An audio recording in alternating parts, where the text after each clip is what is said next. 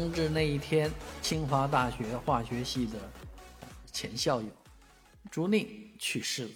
和我是同岁啊啊，那个同级同岁，所以这个蛮唏嘘的。而今天他的父亲呢，父母呢，也晒出他的遗照啊，发出了这个讣告。呃，相信这个朱令这件去世啊这件事情呢，呃，让很多人对这个正义的追求又重新燃起。啊，虽然这件案子时过境迁啊，有呃快将近三十年的时间了，但是呢，啊，律师们也认为这起案件呢仍然是有侦破的可能的，正义可能会迟到，但是他不会不来啊。所以有的人啊，可能听到这个呃别人去世的消息，正在瑟瑟发抖啊。这件案子是非常恶劣的一件案子。我们也期望这样的案子呢再也不会发生。毕竟使用这种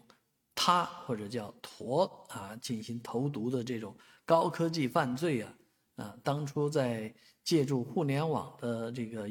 呃优势，能够从美国啊跨跨大西洋、跨太平洋获得这个呃一些使得医生误判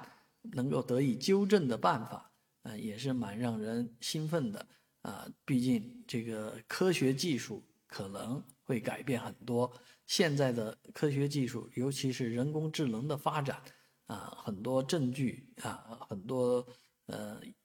东西呢，有可能在这个高技术的情况下呢，获得解解答。而这个里面最寒心的问问题是啊，投毒的人为什么不敢站出来？承认这样的一个错误啊，这个事情是他良心能够担负得了的吗？而且据说，呃，最大的嫌疑人至今生活幸福啊，在异国他乡过得很好，甚至于改名字叫誓言啊。很多人解解释解释这个誓言这个名字啊，鬼不鬼，呃，正不正的，有点像和尚的名字，但是呃。很多人读下来的结果是大吃一惊啊，可能就是释放他言，释放陀言啊，所以这个事情确实蛮让让人惊心的啊，充满谜团的案件，应该有一个好的结果和答案。